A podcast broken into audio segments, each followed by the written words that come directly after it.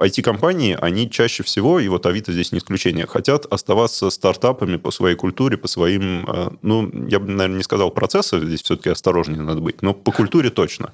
То есть они хотят, чтобы люди туда драйвовые приходили, люди предприниматели, люди, у которых глаза горят, которые хотят вот менять мир, а не просто выполнять задания или крутить рычажок.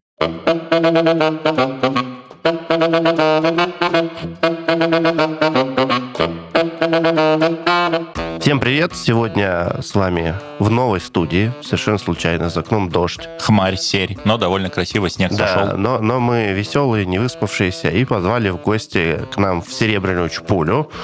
С Миша и Лева позвали в Серебряную Чпулю. Да, я все время забываю, что я не один веду.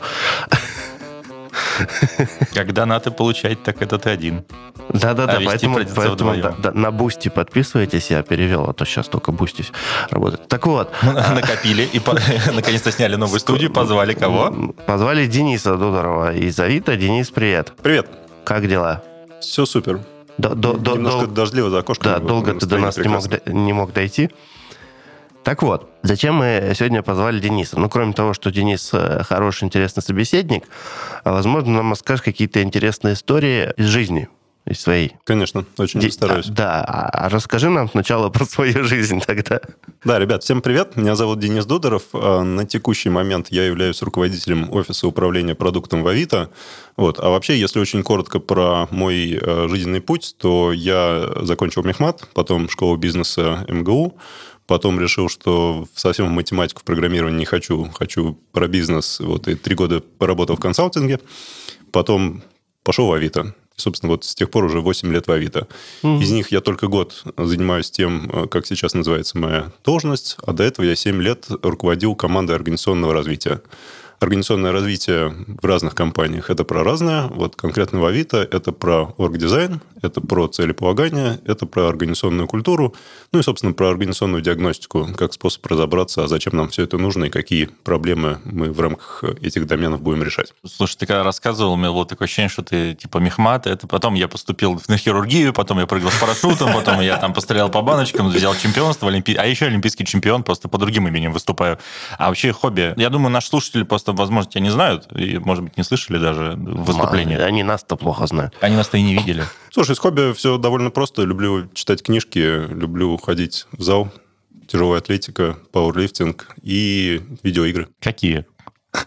Самые разные консольные. Вот сейчас Хогвартс Легаси. А, Играю волшебников. 10 баллов Гриффиндора, да? Никаких Аллах Акбар. Аллах Амора.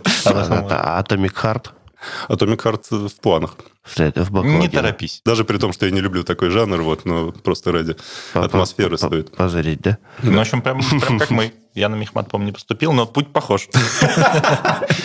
Я рядом учился. Да. Подожди, ты же вроде математик там по образованию. Да, но я не, не на мехмате. А, то есть математик, но не механик. Да? Угу. Механический математик. Не, не, да, широкого профиля. Не до конца. Я физик, у меня все Наконец-то нас в комнате математиков больше, чем физиков. Ура! Не только ценный мех, но и качественный мат, как говорится.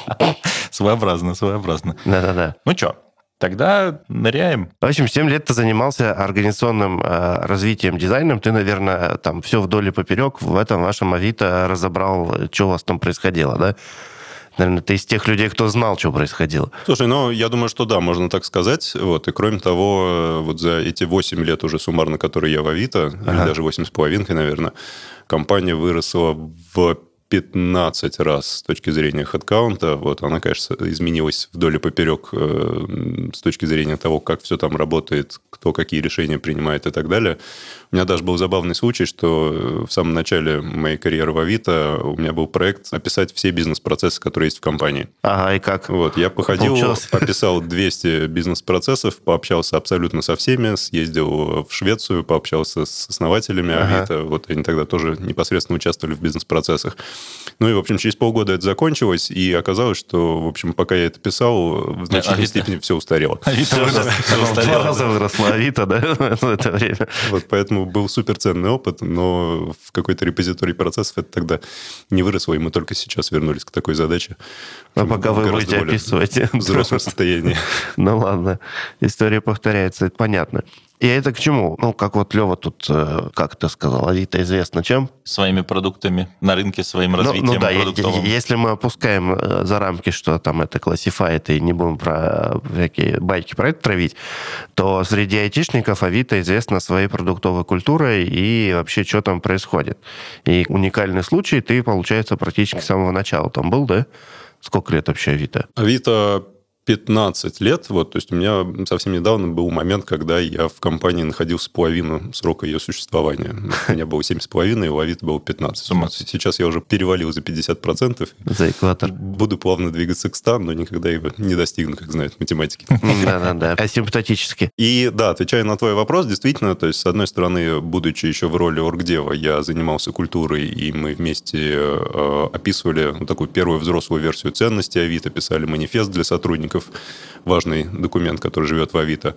Вот. А сейчас, э, находясь в роли э, руководителя офиса управления продуктом, я занимаюсь продуктовым портфелем Авито. Это такой инструмент, который позволяет прозрачно понимать, что происходит в продуктовой разработке, чем занимаются команды, сколько это дает эффекта и сколько это нам стоит и э, оптимальным образом распределять ресурсы между разными продуктовыми бизнес-возможностями.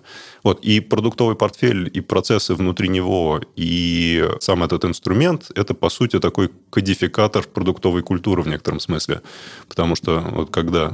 Всех, кто сейчас пропал, да, да, что- вот на секунду такой, вот сейчас он расскажет, что это такое, давай расскажи, что такое кодификатор.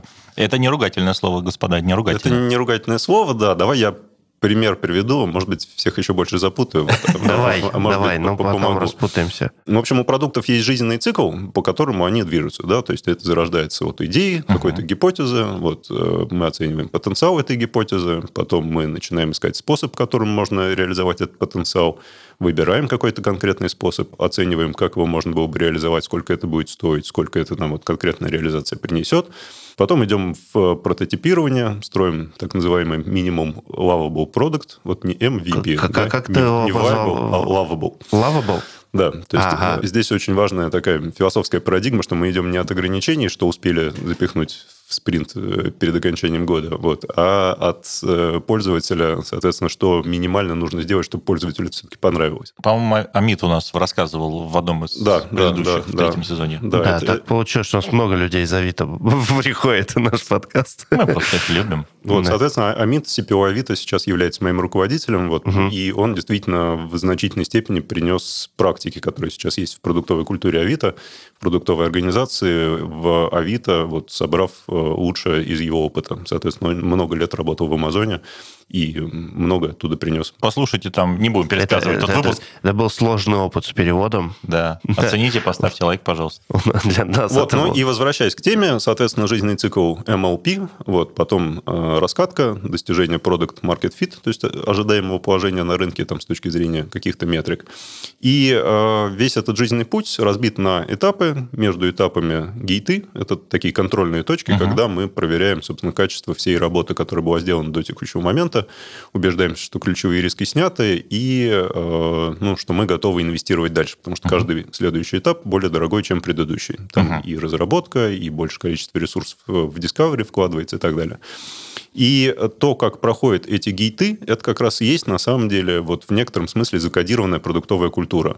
Потому что каждый гейт э, – это обсуждение документа, написанного по стандартному шаблону, а вот то, какие вопросы задаются в этом шаблоне, и то, как ожидается увидеть на них ответы, это и есть на самом деле ответ, ну, это описание продуктовой культуры. Да? То есть вот что мы считаем продуктом, на какие вопросы нужно ответить, чтобы ты был уверен, что у тебя действительно продукт, он хорошо себя чувствует. Слушай, а можешь какую-нибудь, может, у тебя история есть из недавнего, вот, учитывая NDA всякие, если там что есть, какой-нибудь пример вот продукта, который вот появился, и вы там что-то интересненькое обсуждали, вот он там, например, не знаю, ушел там продукт, э, кто это принес на подумать, или еще что-нибудь, ну, какую-нибудь живую такую историю. Так где-то сработало, получается, да, вот это вот. Ну, Ну, можно и где не сработало, тоже интересно. ну, культура сработала, да. Культура сработала, имею в виду, идея не сработала, да. Ну, как пример э, возможного такого, у нас случаются пивоты, так называемые, когда продукт По- шел, по- шел, по- шел по жизненному циклу. Да, потом мы решили, что, в общем, надо под каким-то другим углом на этот продукт смотреть. Угу. Вот. А у нас был, например, такой продукт, отзывы э, и рейтинги продавцов. А, М. то есть, типа, пользователь может там пойти, поставить ему Да, что-нибудь. да, да, да. Но это очень важный элемент э, нашего направления, которое называется Trust and Safety, которое Ага. обеспечивает э, и воспринимаемую, и реальную безопасность пользователей на Авито и доверие, собственно, к платформе и к другим пользователям. Мгм. Вот. И э, с определенного момента жизненного цикла оказалось, что этот продукт имеет смысл рассматривать в более широком контексте. И он превратился, например, из Sellers Ratings and Reviews Ага. в Customers Rating and Reviews. То есть мы туда добавили отзывы и рейтинги покупателей, Ага. вот, соответственно, второй стороны. И, ну, понятно, что в разных вертикалях Авито, да, это вот авто, недвижимость, там, услуги, товары и работа, это разная сущность покупателей и продавцов, соответственно, Мгм. и рейтинги, и отзывы тоже имеют э, несколько разный смысл, вот, но в каждой вертикали при этом они очень Ой, важны. нет, подожди, и- сейчас рейтинг свой посмотрю. Подожди. Посмотри, посмотри. 5-0, между прочим. Между прочим, Красавчик, 5-0. Правда, красавчик. 6 5:0. отзывов. 6 отзывов. У меня 15 отзывов, но тоже 5-0. Я, дай 5. Лёва, у тебя как? А, я свою покуп- звездочку. я- Пло- У меня заряжается там телефон, он далеко. Я, по-моему, ноль. Ноль. Но я не так много продавал и покупал. Надо исправлять. Возможно, он дарит просто людям. Надо вертикаль такую сделать, типа в Авито. О, как буккроссинг, знаешь, вот это вот есть такая тема. Извини, мы тебе твою историю э, про пивот э, этого самого. Вот, ну и вообще периодически, э, ну это абсолютно нормально, вот э, внутри продуктового портфеля должна быть воронка. Да, Мгм. То есть это должна быть не труба, когда у тебя все продукты, которые на- на- начали свой путь, они все его Вот я, знаешь, что заметил? В некоторых случаях есть воронка, но просто она в другую сторону развернута.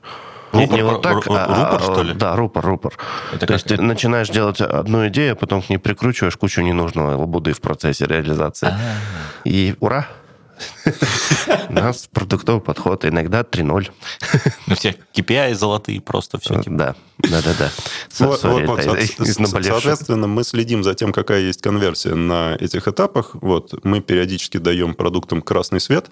Соответственно, красный свет на гейте, это означает, что ну, вот в таком виде, в котором он раньше существовал, он э, не имеет смысла или экономически нецелесообразен. Ага. Вот, поэтому нам нужно либо сделать пивот и как-то пересмотреть его, э, может быть, другую аудиторию, другое предназначение этого продукта, другую бизнес-модель, либо закрыть продукт и перебросить ресурсы на новые возможности. Насчет закрыть. Мы кого-то пытали, я, по-моему, недавно с тобой. По-моему, как раз Толю мы пытали. по- Т- Толю мы типа, пытали. как- Нас Толя вот. Панов приходил недавно, и мы его пытали, а как Авито решает, что пора пристрелить. И Мгм. второй вопрос по поводу Ну. ресурсов. А ресурсы не расстраиваются? Вот, ну, ты встречал, может, я так понимаю, это люди же, да? То есть у нас тут в подкасте в целом иногда людьми называют ресурсы.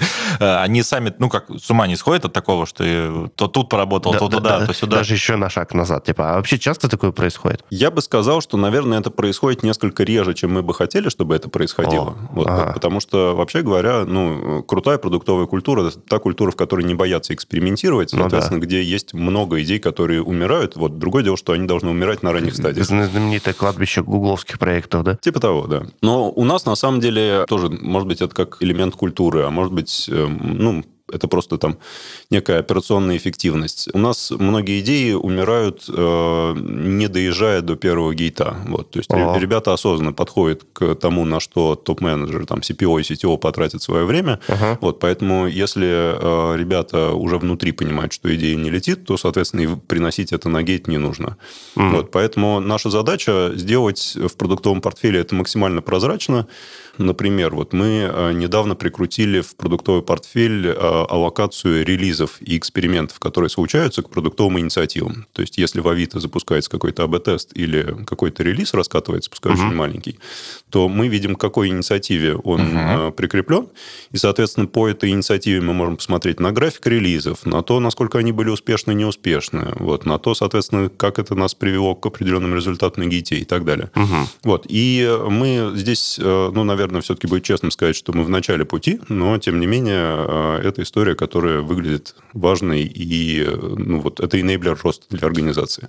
Потому что чем больше ты становишься, тем больше у тебя под капотом продуктов, И, э, соответственно, тем меньше возможность, например, у CPO и CTO влезать и глубоко погружаться в каждый, да, поэтому нужно, ну, собственно, механизмы децентрализации. Нужно CPO и CTO. Вот, да, ты хотел об этом поговорить. Слушай, да, это все-таки к Левиному вопросу вернем, прежде чем дальше идти. А вот, ну, если это случается, а как на это? Ну, продукты, понятно, они... Ну, тяжело быть продуктом, если ты не умеешь пристрелить собственно. У меня, знаете, такая метафора а. всегда, это как вот водитель и пассажир. Вот водитель знает, что сейчас будет с машиной, ну, как продукт, поэтому его не укачивает. Ехали, ехали, знаешь, по восьмому маршруту. Остановились, такой водитель такой, так, ну все, восьмой маршрут не нужен, встал и вышел просто из автобуса. Так? Ну, типа А сейчас будет 250.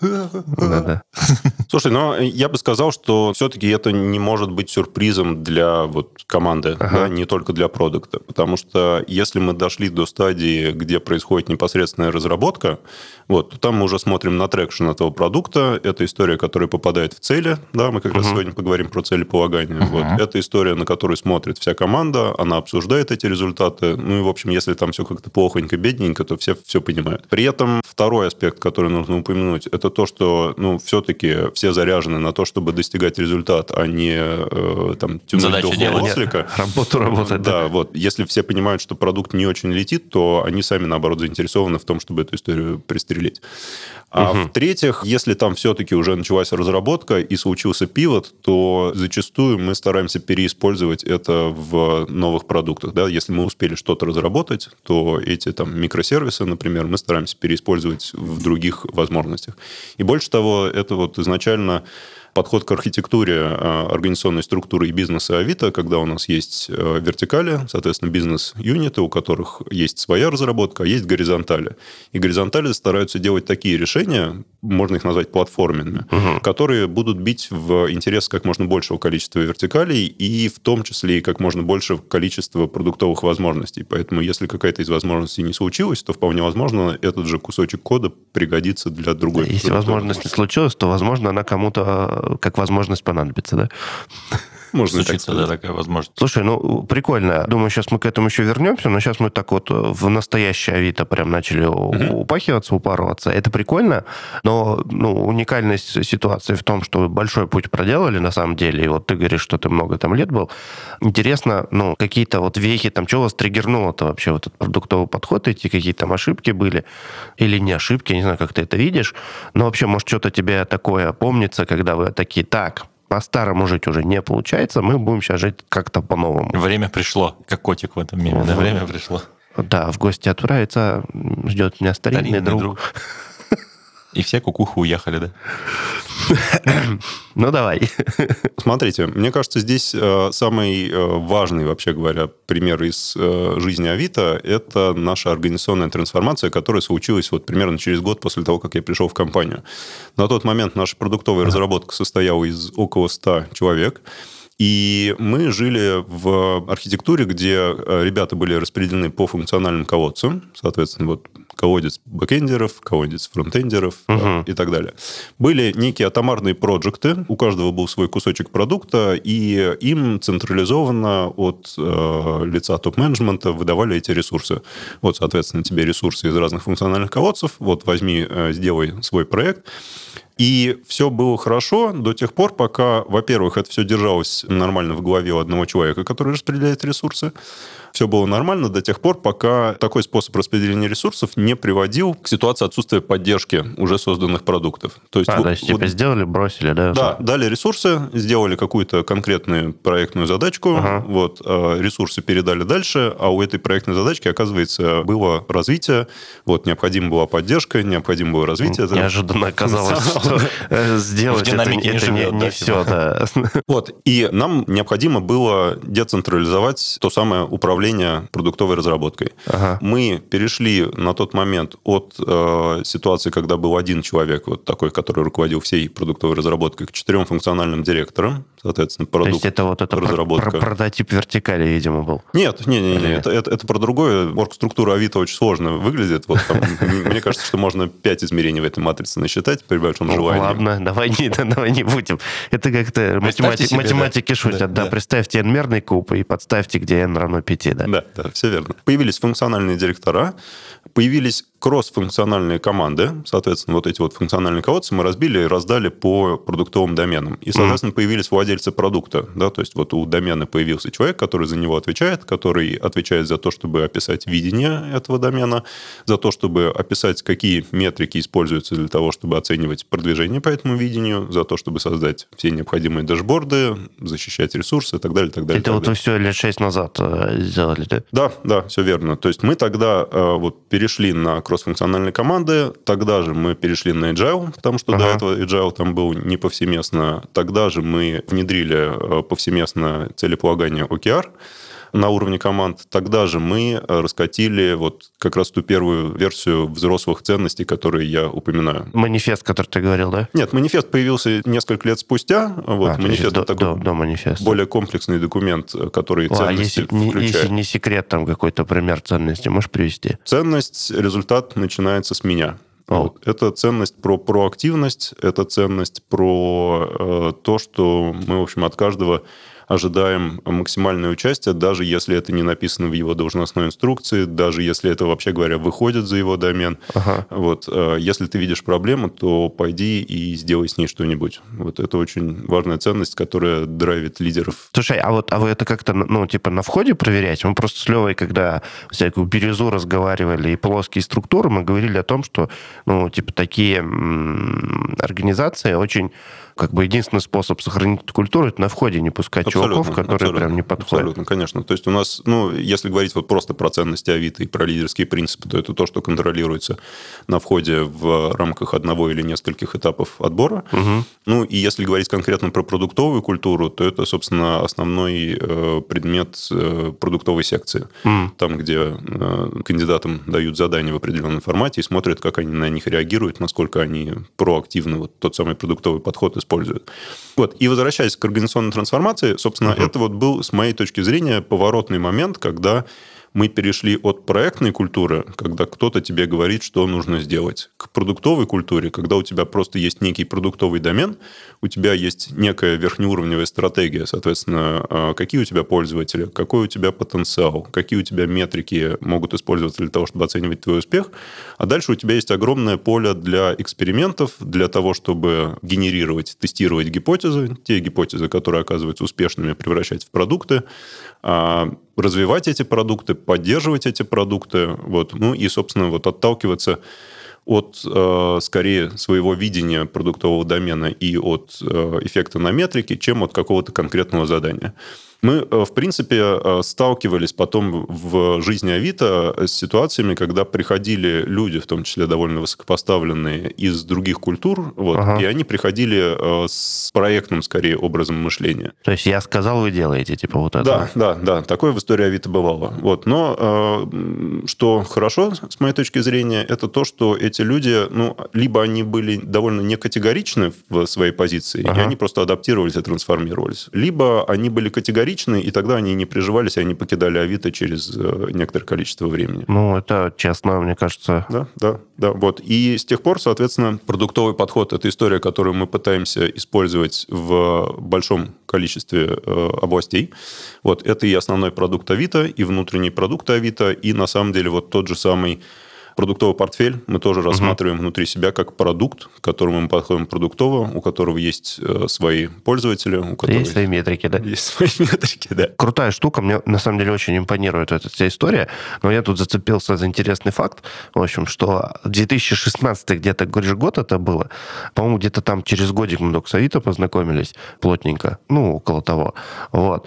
Agile там уже как-то слово знакомое было в российской тусовке, а OKR, например, вообще не знаком знакомые. Потому mm-hmm. что мне когда спрашивали, а кто практикует ОКАР, я кроме Авито назвать никого не мог в тот мохнатый год. Вообще, как вы к этому пришли и нафига оно вам понадобилось? Ну, действительно, OKR на тот момент в России только появлялся. И сейчас, э, если прийти на конференцию по OKR, то обычно Авито все еще самый большой и самый э, такой старый или опытный э, ну, самый старый вы теперь все время будете.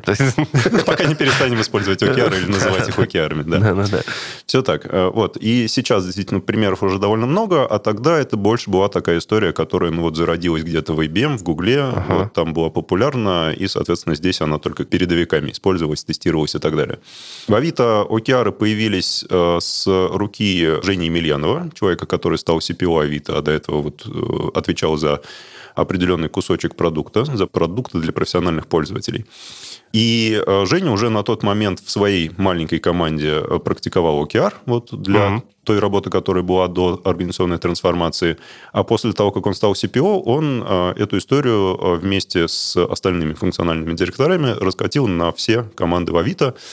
И это, на самом деле, очень важный элемент э, той самой организационной трансформации, потому что OKR позволяет, во-первых, достаточно прозрачно понимать, а что происходит в каждой команде, за счет того, что прозрачность – это обязательный я, я, я сейчас туп, элемент. Туп, туп, тупую вещь скажу, но мы, кажется, не сказали, что такое OKR.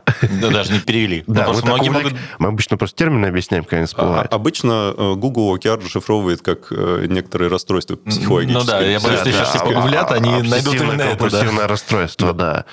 Да. Но забудьте про это и не думайте, это тоже OKR. Люди, которые используют OKR, обычно страдают OKR. Да, вот это да, хотел да, да, да, да, да, да. В хорошем смысле.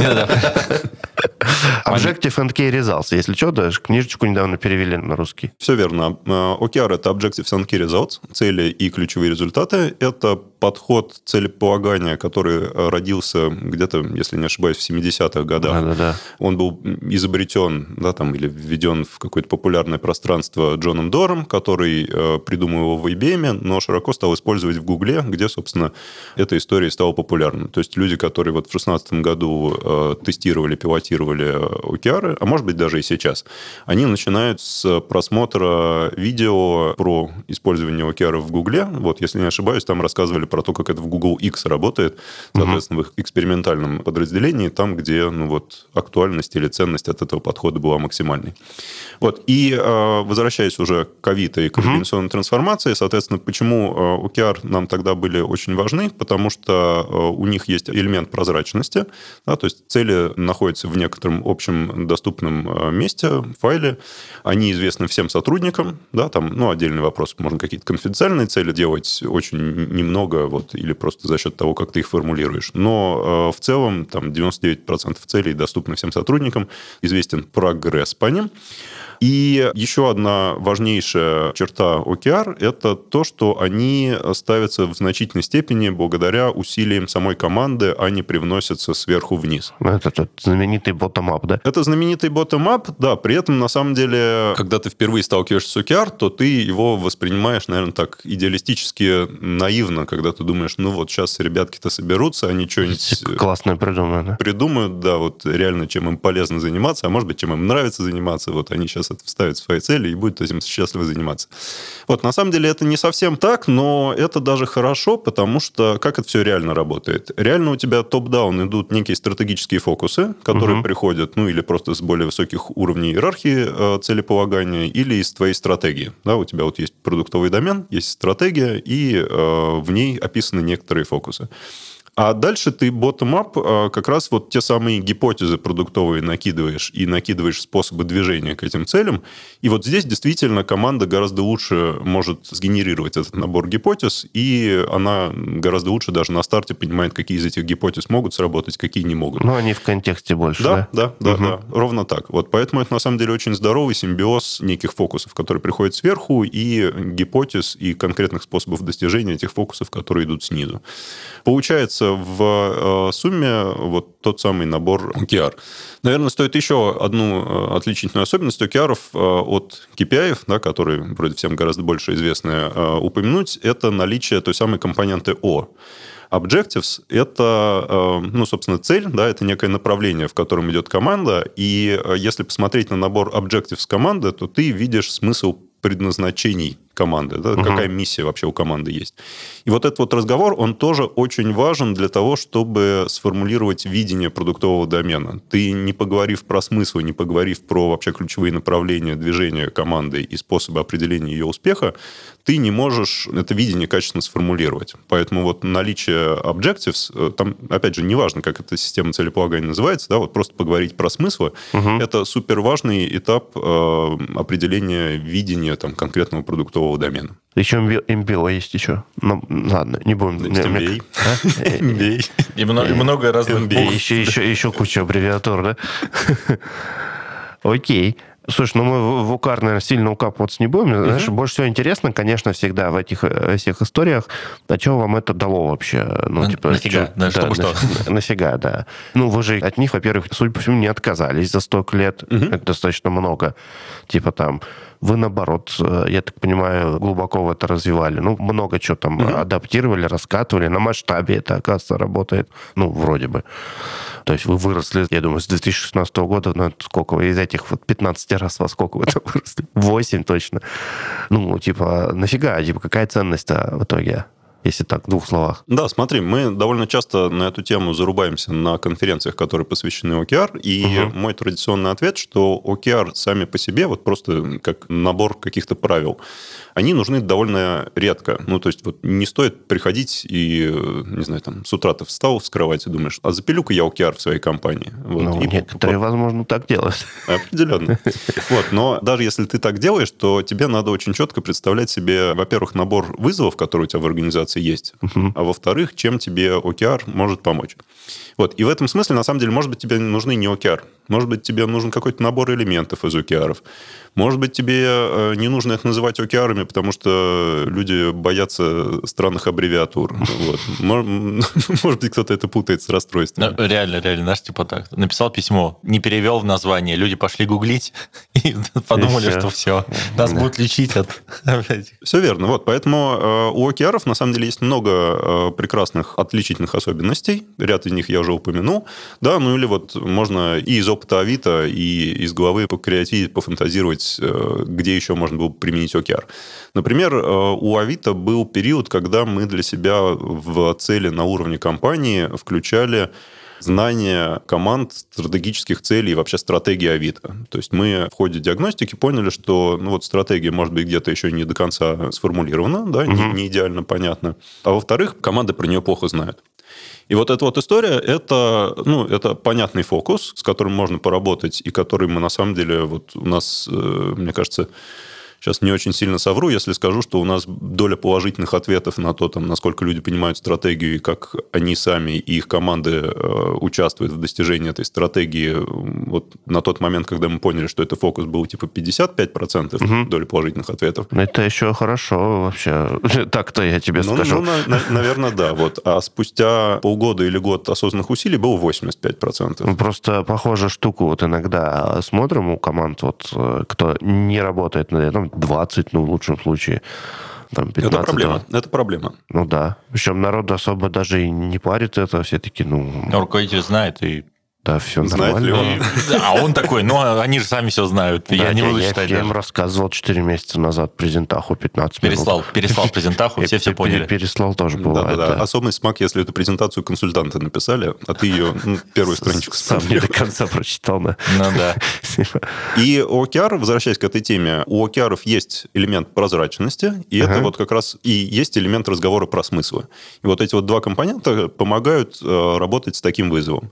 Вот. Э, могут быть вызов, э, там, недостаточная активность, проактивность команд. Это тоже история, которая лечится OKR.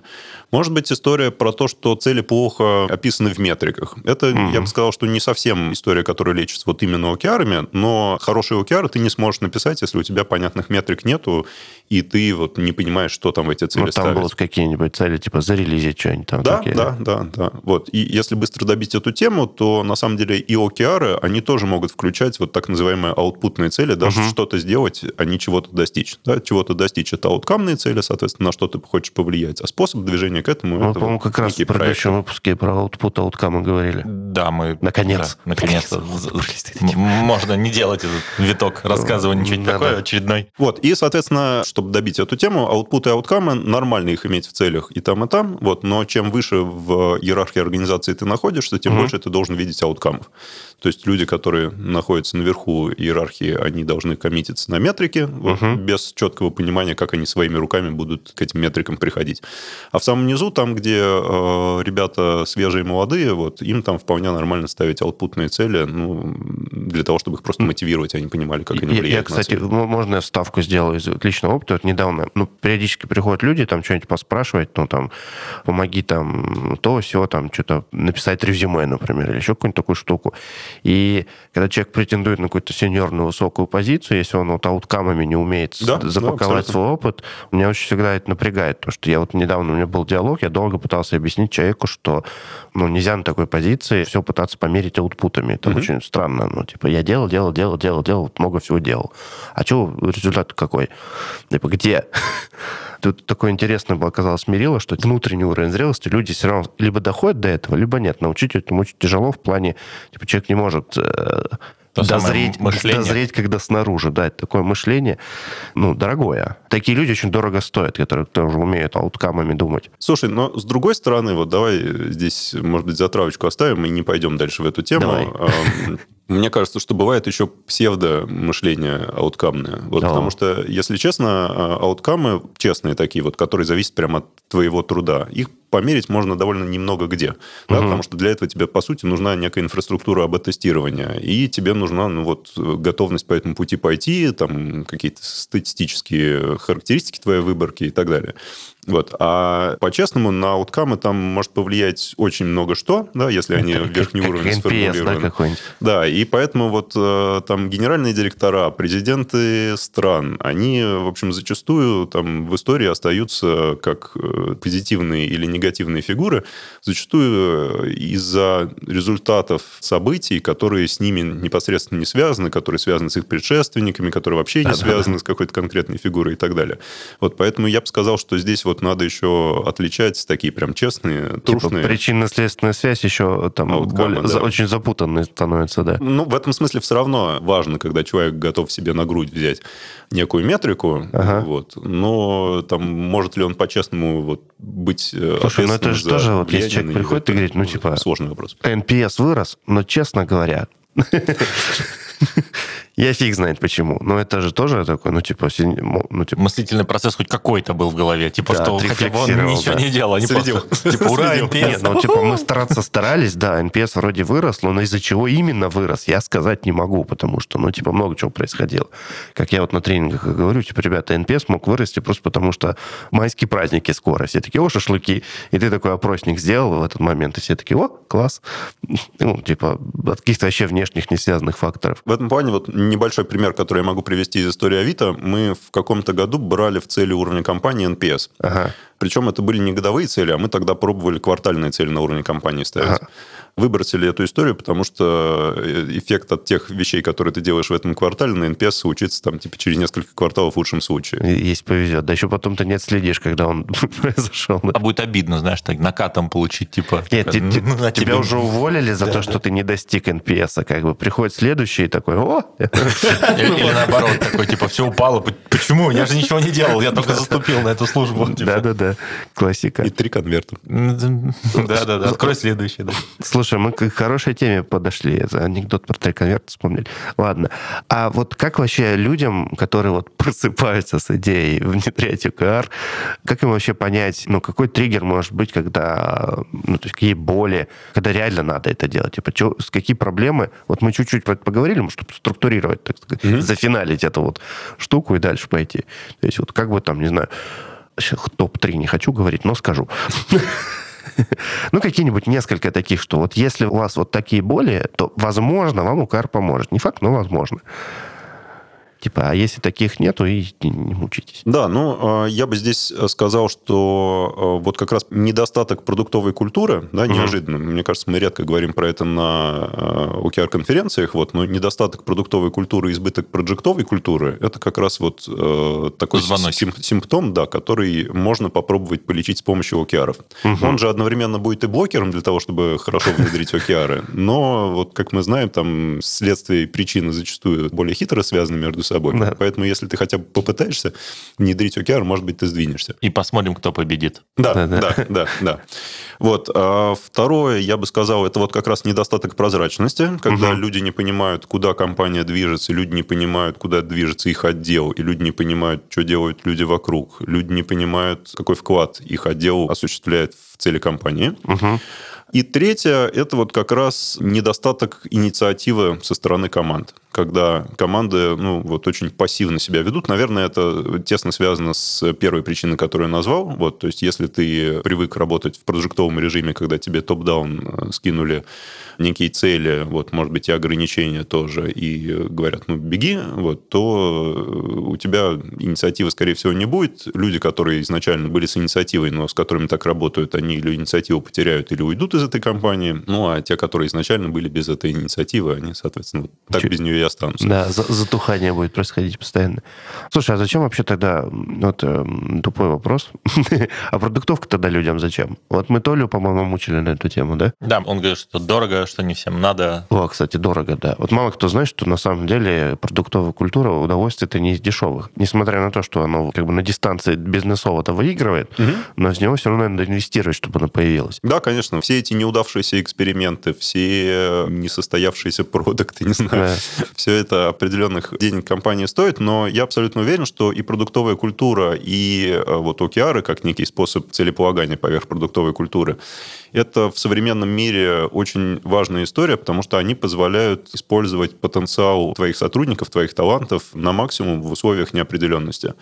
Потому что если вот там в те же самые 70-е годы, может быть, там в каком-то лютом IT только какая-то неопределенность была, ну и даже там она, ну вот ты создал продукт, и ты мог 5 лет э, с него э, деньги зарабатывать. Ну, то сейчас неопределенность у тебя есть вообще везде, и даже внутри продуктовой организации, в общем, я не возьмусь назвать отдел, у которого никаких изменений не происходит. Если у тебя компания растет, то у тебя э, процессы бухгалтерии меняются, у тебя процессы HR меняются, у тебя вся оргструктура меняется, у тебя вообще все меняется. Вот. И в этом смысле OKR э, гораздо лучше позволяют работать с change частью твоего бизнеса, вот, чем те же самые KPI. Ну, KPI вообще про другое, они же про maintenance больше, ну, про поддержку бизнеса. Мне кажется, опять же, что тут как использовать. вопрос, как использовать, да, да, вопрос, что называть, вот, и можно сделать очень плохие OKR, можно сделать очень хорошие KPI, можно сделать принципе, отличную да. систему целеполагания и называть ее не так, не так, вот, э, и мы, наверное, сегодня еще поговорим про связь целеполагания и других элементов управления организацией. Вот, с моей точки зрения, гораздо важнее, как э, целеполагание вплетено в управление организацией, там, управление тем же самым продуктовым портфелем, чем то, какие принципы изначально вот из коробки в той или иной системе шли. Угу. Ну, получается, вот мы что сегодня упомянули с тобой, что как бы продуктовая культура нам нужна для гибкости и управля... работы с неопределенностью. Это все порождает большую внутризапутанность, нам нужна прозрачность, нам нужна амбициозность, нам нужен потенциал сотрудников. Про сотрудников мы тоже поговорили, что кого попал, не берем. Это, кстати, тоже не дешевое удовольствие. И ты сам вначале еще упоминал про централизацию, децентрализацию и портфель, э, управление портфелем продуктов. Это все тоже как бы маленький маленьким организациям-то особо не надо, наверное, да? Абсолютно так. То есть, э, на самом деле, вот даже если сделать э, некий референс на роль развития организации, да, ага. организационное развитие, эта роль тоже, вообще говоря, очень редко, когда в организациях присутствует, вот, и она зачастую происходит в голове у топ-менеджеров. Просто вот ответственность топ-менеджера – это следить за тем, что у тебя хороший оргдизайн, правильная культура, правильно цели поставлены, ты выровнялся по целям с остальными и так далее. И создание центра экспертиз, который этим занимается, и какие-то практики, и методологии помогает масштабировать по организации, это сугубо дело добровольное, но чем больше организация, тем э, более важная. Вот. Э, если возвращаться к той же самой системе целеполагания, то да, ее можно пробовать использовать на масштабе там, в одного сотрудника, который сам же генеральный директор, сам же программист, сам же... ОКР ВП. Персональный ОКР, да? Да, бухгалтер. Вот. Э, можно пробовать использовать на масштабе в 5 сотрудников, но, если честно, масштаб в 5 сотрудников – это все еще масштаб, когда люди сидят в одной комнате за одним столом, вот, они прекрасно понимают, что друг у друга происходит, им, вообще говоря, не нужно вот какое-то формализованное средство для того, чтобы про это говорить, понимать ситуацию и так далее. Вот, то есть э, здесь нужно очень трезво оценивать реальные вызовы, которые стоят перед организацией, и отслеживать момент, когда вызовы появляются. То есть, опять же, 5 человек, скорее всего, ну, если там э, стратегия в принципе существует, то они понимают, какая это стратегия. Вот 100 человек уже, скорее всего, плохо понимают, если ты не это, делаешь это, Условно, за день со всеми не пообщаешься, да? Да, и, например, вот, э, наверное, тоже интересная точка, э, в некоторых компаниях ее отслеживают, когда генеральный директор или основатель компании перестает знать в лицо всех сотрудников, которые работают а, в да, компании. Да, да, интересная метрика, да.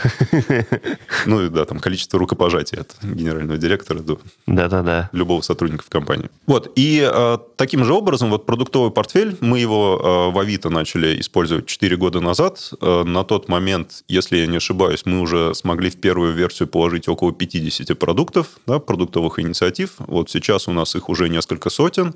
А сейчас мы работаем над тем, чтобы вкрутить э, следующий уровень абстракции. Это вот некие стратегические ставки, которые состоят, в свою очередь, из нескольких инициатив, ага. А, с одной стороны, а сверху над ними стратегии э, продуктовых доменов.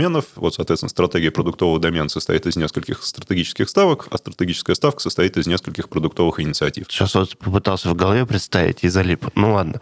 Мне какая-то армейская структура представится за слово ставка. Я просто думаю, так, Я, честно говоря, я представил палатку в поле стоит такая, и там типа собираются продукты, такие достают карту какую-то, раскладывают, и такие, так, мы будем вот сюда. Ваша ставка, да, Причем, причем почему-то у меня времен Наполеона это все в голове еще. Извините. Не, ну бизнес-стратегии, наверное, имеют определенные логические связи Наполеоновские. с военными планами. Вот. Но, в общем, хочется надеяться, что в гораздо более гуманитарном смысле. Гуманном. Да-да-да. Вот. И, э, соответственно, компании, не знаю, у которой 10 продуктов, ей не нужен продуктовый портфель. Компании, э, у которой 50 продуктов, ей не нужен уровень э, стратегических ставок для того, чтобы управлять своим портфелем. Вот. Но чем больше ты становишься, тем больше тебе нужно вкручивать уровни абстракции для того, чтобы поддерживать прозрачность, для того, чтобы поддерживать управляемость и для того, чтобы поддерживать эффективность бизнес-решений, которые ты принимаешь. Но, но я думаю, там все упирается в возможности конкретных людей, которые которые пытаются это все осознать в каких-то местах. В том числе, но на самом деле, даже если у тебя попался гениальный топ-менеджер, который вот и 200, и 300, и 1000 продуктов готов держать в голове, ты просто ага. становишься очень зависимым от этого топ-менеджера. И это тоже ну, плохо для организации. Получается, да, это хороший поинт. Система на качестве человека. То есть да, человек да, уходит, да, все разваливается. Да, все. да, да. Это поэтому, да. поэтому стабильный бизнес, насколько бы сейчас не нелепым выглядело слово «стабильный», вот, он э, подразумевает э, построение живучий. процессов. Давай живучий скажем. Построение процессов, да, адаптируемый, на самом деле это хорошая альтернатива для текущего времени. Он подразумевает под собой построение процессов и структур э, на месте э, выработанных хороших практик. Угу. Вот. И это, на самом деле, действительно переход к теме централизации и децентрализации, потому что концепция там ровно такая же. Ты вначале определяешь какой-то организационный вызов, угу. с которым ты будешь бороться. Потом ты создаешь некие инструменты, методологии, процессы, которые позволяют тебе этот вызов закрыть. Проверяешь, что вызов действительно адресован, там какая-то метрика, пусть опрос, он э, движется эта метрика движется. Потом ты масштабируешь это, ты стартовал на каком-то пилоте, ты масштабируешь угу. это на организацию. И это еще этап э, централизации такой. То есть, когда, когда все должны ну, выровняться, научиться понимать одинаково, как с этим да, вызовом да, работать. Да, да? да. Хотя на самом деле даже до этого у тебя мог быть этап децентрализации, когда ты пилоты проводил немножко по-разному. Угу. Потому что у каждого свой контекст, соответственно, им каждым нужно немножко э, свое решение. Вот, но когда ты масштабируешь на организацию, тебе важно из всех этих разных решений собрать что-то общее, которые ну, понятные правила какие-то, да? А дальше ты можешь опять уходить в децентрализацию. Соответственно, ты говоришь, вот вам общие правила игры, не знаю, общие правила работы с OKR. Угу. Вот. Дальше вы можете добавлять туда свои правила, не знаю, добавлять туда свои типа поля. С, добавлять... Обратную совместимость соблюдайте только, да? Да, добавлять туда свои процессы и так далее. А потом ты периодически делаешь э, диагностику системы. Соответственно, вот были централизованные правила, которые ты когда-то распространил. Э, проверяешь, во-первых, что они не мутировали за угу. прошедшее время. Смотришь на то, какие дополнительные правила, элементы системы вкрутили локально в командах, потому что им так хотелось, у них такой контекст и так далее. Пытаешься понять, что из этого можно и нужно масштабировать на остальные команды. Угу. Вот. И таким образом ты движешься между этими противоположностями, централизация и децентрализация, соответственно, соответственно, то отпуская контроль и позволяя прорастать новым практикам, то диагностируя и эти новые практики делая элементами э, центральной методологии. Вот. Э, мне кажется, довольно естественный вот такой зигзагообразный путь. Ну, на... У меня в голове это спираль. Можно спираль, как угодно, смотря сколько измерений в твоем пространстве в голове. N. Мы выяснили же. Мы уже выяснили, да. Но это же гораздо... Ну, получается, вот это, наверное, единственный... Ну, не единственный, наверное, у кого-то есть свой путь особый, но он в таком масштабе это, наверное, единственный вариант распространения каких-то изменений глобальных. То есть ты что-то проверяешь, делаешь, получается, гипотезу на маленьких пилотах, угу. потом выбираешь из этого, скорее всего, самую жизнеспособную какую-то, ну, структуру, как-то это, ну, какие-то правила игры, там, ну, там, OKR, как у нас будет выглядеть. Угу. Потом на всех смотришь, как это, типа, что сломалось, где не сломалось, и всасываешь самое лучшее в, в это. Это совершенно по-другому, нежели как мы с Мишей любим стебать, очень долго ты пишешь книгу по океарам, э, авитовские книги по океарам. Выкладываешь, э, рассылочку делаешь. Рассылочку на всех обязательно, чтобы главный человек сразу обязательно подписал. Типа все. Потом, типа, что-то с этим происходит, типа что-то, и ты пишешь вторую, потом третью, потом четвертую книгу, и все, у тебя уже... На 400 страниц. И ты молодец. Ну, вот на самом деле, мне кажется, это как раз, э, делая реверанс в сторону нашего предыдущего обсуждения, границы между продуктовой и прожектовой культурой. Или ты продуктово идешь через маленькие эксперименты, там, agile, в том числе э, обратную связь от пользователей, и проверку, как это все на метрики твои ключевые сыграло. Вот. Или ты идешь проджектово, что-то, может быть, даже ватерфольно. Что-то сделал за год, раскатил, вот, может быть, даже не посмотрел, к чему это привело. Знаешь, что обидно? Что, что дальше? Что часто agile трансформации делают вторым... Ватерфоль? Да. Очень грустного сравнения. Типа, мы год писали, Нате, вот вам наши эти, как его, наши книжки. Ну, да там на любом этапе можно ошибиться так-то. Окей. Слушай, ну вообще вот да, получается, что бы ты такое не внедрял, то есть ты говоришь, что у нас оста... мы хотим типа гибкость иметь, да, и прозрачность. Э, и как бы, ну, гибкость и прозрачность это же тоже какой-то определенный трейдов, потому что высокая прозрачность, она предполагает высокую степень контроля иногда. А, ну вот Или... нет, тогда гибкость и контроль это трейдов, а прозрачность все-таки может быть и... Гибкость в... и контроль, да, да. В гибкости трейдов. тоже. И получается централизация, децентрализация это как бы связанные вещи, потому что централизация позволяет контроль повысить, а децентрализация гибкость при определенных условиях. Ну, здесь действительно надо искать, э, ну, во-первых, двигаться вот по этой спирали, а во-вторых, э, искать какую-то точку баланса, которая будет оптимальна для твоей организации, которая тоже зависит от ее размера и зависит от разности контекстов команд, которые есть в твоей организации. Потому что может быть, что вот выкрутив на максимум централизацию и внедрив какое-то решение повсеместно, которое, ну вот, это единственный способ у тебя был там собрать какое-то целостное э, решение из всех э, вариантов, которые в командах э, зародились. Ты получишь, что оно на 90% не подходит ни одной угу. команде. Да, то есть, вот, так бывает, 10% да. ценности осталось, вот, ну и мучитесь. И в этом случае тебе лучше откатиться назад и сказать, ребята, мы поняли, что, в общем, для вас общее решение не работает, мы вам отдаем бразды правления, э, выбирайте тот способ целеполагания, который вам нужен, но давайте тогда на каком-то другом уровне договоримся, как мы построим интерфейсе между вами, стыковку. Ну вот, кстати, э, из реально успешных кейсов, которые какая-то трансформация, не буду слово там добавлять, где реально ну, эволюция какая-то произошла, там обычно так и было. То есть люди пытаются что-то натянуть на всех, часто, ну, этот этап все равно все проходят. Ну, то есть давайте ну, мы попробуем... Да, информацию. Да, да, давайте попробуем бахнуть на всех что-нибудь. Угу. Это что угодно может быть. Угу. Потом такие, что-то не вышло. А я, вот, а да, больно, и там больно. два варианта. Либо такие, что-то не вышло, все, короче, неправильно поняли, и поэтому надо еще больше закрутить гаек. Угу. Это один, одна стратегия. Она мне не нравится, если честно, не импонирует. А вторая стратегия, как ты говоришь, второй вариант, это типа, так, чуваки, мы поняли, что это было не очень хорошая идея, давайте подумаем, как бы еще вариант, как бы нам оставить э, контроль, но при этом, ну, как бы научить. Это же еще куча информации, на самом деле, когда ты так делаешь. Ну, то есть ты получаешь огромное количество фидбэка от контекстов, от конкретных продуктов, команд, что им зашло, да. что не зашло. Это правда, и я бы здесь, на самом деле, добавил вот еще к э, направлению масштабирования организации, да, mm-hmm. когда она просто растет, еще понятие жизненного цикла организации, там, например, mm-hmm. по Адизусу.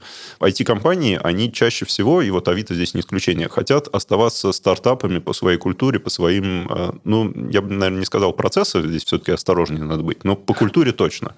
Да, то есть они хотят, чтобы люди туда драйвовые приходили, люди угу. предприниматели, люди, у которых глаза горят, которые хотят вот менять мир, а не просто выполнять задания или крутить э, рычажок. И кажется, что Здесь нужно учитывать э, этот аспект, когда ты вот пытаешься выбрать что-то между централизацией и децентрализацией. И у тебя, скорее всего, большая организация, вот просто с точки зрения физического масштаба, да, так, количество сотрудников, она может обладать культурой стартапа только если ты научишься правильно и вовремя децентрализовать э, те э, процессы, которые есть внутри. Вот, соответственно, дав достаточное количество свободы, но придумав некие механизмы интерфейсов между командами, стыковки между угу. командами, которые позволят э, командам создавать изменения, не блокируя друг друга. Да, ну, в мире технологий это там некая архитектура микросервисов и некая потом упаковка этих микросервисов э, в какие-то блоки.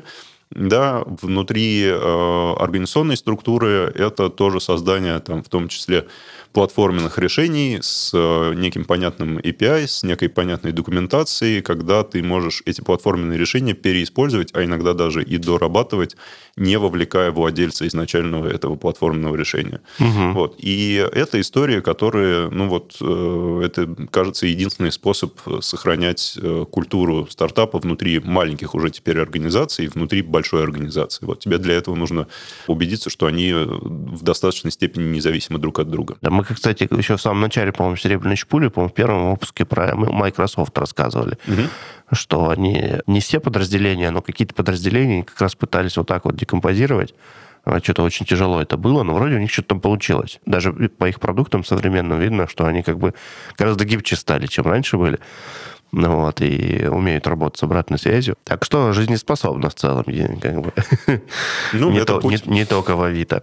Лева, ты что-то еще хотел там спросить? Вот мы поговорили про концепцию централизации, децентрализации, а сейчас вот Авито куда? В какую сторону ей надо? Ну, Авито растет, Авито масштабируется в этом плане. Вот мы проходим очередной виток децентрализации, да, внутри продуктового портфеля. Это тот самый свой стратегических ставок, когда угу. нам нужно, чтобы вот появился промежуточный уровень, с которым работают топ-менеджеры, угу. а уровень отдельных продуктов продуктовых инициатив, с ним работают уже, соответственно, команды на местах, там же могут принимать решения. А если говорить про глобальный бизнес Авито, то это скорее углубление в специфический опыт э, конкретных рынков, на котором мы играем. То есть у нас уже есть вертикали, но на самом деле даже в вертикалях зачастую опыт может быть довольно разный в зависимости uh-huh. от того, где мы находимся, в какой категории. Вот поэтому мы идем э, по пути э, оценки потенциала этих категорий и углубления опыта в каждой из них. Накопление информации идет. Перед... Ну, ну да, но Авито, мне кажется, давно уже вышел за рамки просто обычного классифайда. Ну, да. Авито, если не изменяет память, самый большой классифайт в мире по количеству аудитории. Вот, и да, действительно... Ну, Craigslist вроде обошли какое-то время назад, Обошли, да. да. Ну, Craigslist э, помирает потихонечку по понятным причинам. Но, в общем, кажется, что он свою жизненную миссию выполнил с точки зрения создателей того, как они подходили к управлению компанией.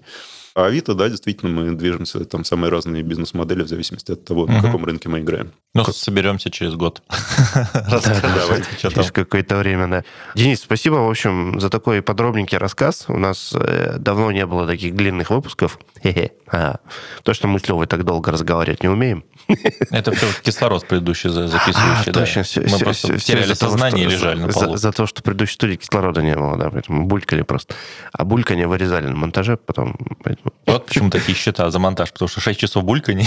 Вырезали, да. В общем, круто, на самом деле, что так честно, открыто все ты рассказал, и вообще коллеги твои все рассказывают. Как бы Авито большие молодцы в плане публичности, конечно, прям всегда очень приятно с вами со всеми пообщаться. Вот. Самое смешное, что у нас предыдущий сезон был про орг-дизайн. Вот. А, и мы как бы Слоупоки, получается. Мы чуть, чуть опоздали. Накатом вот оно, как, как с KPI тоже. Слоупоки. Да, вы не смотрите, то, что мы тут аджайлом занимаемся. На самом деле мы тоже слоупоки. Вот. Очень много всего обсудили. Э, спасибо тебе большое. Очень клевый выпуск получился. Надеюсь, э, кто-то с нами там до конца досидел, дожил. Я знаю, что некоторые люди несколько дней слушают, ну, такие длинные выпуски. Вот, поэтому, ребята... Потом переслушивают. Мы надеемся. Может быть, да, за такие особо умные места такие. Сейчас я это место переслушаю, запишу что-нибудь. Что, что он там сказал? Какая и централи, что? Ну, у нас не, мы вроде сегодня сложных этих эпитетов не использовали. И шутки сегодня по минимуму, что-то у нас как-то мы вот скромненько. Потом добавить. На это, на монтаже шутки добавим, точно. Все. Пожарная тревога? У нас тут пожарная тревога, поэтому все, спасибо тебе. Все, серьезно. Побежали, все. побежали. Давай, спасибо тебе огромное. Скажи пару слов и побежим. Да, ребят, спасибо огромное, что позвали. Был очень интересный разговор. А всем слушателям я желаю жить продуктовой культурой и работать с реальными вызовами, а не с тем, что просто нужно делать. Охренеть. Вот, вот это вот. Давай, Петя. Все. Ура. Все. Пока. Побежали Ура. спасаться от пожара. Thank you.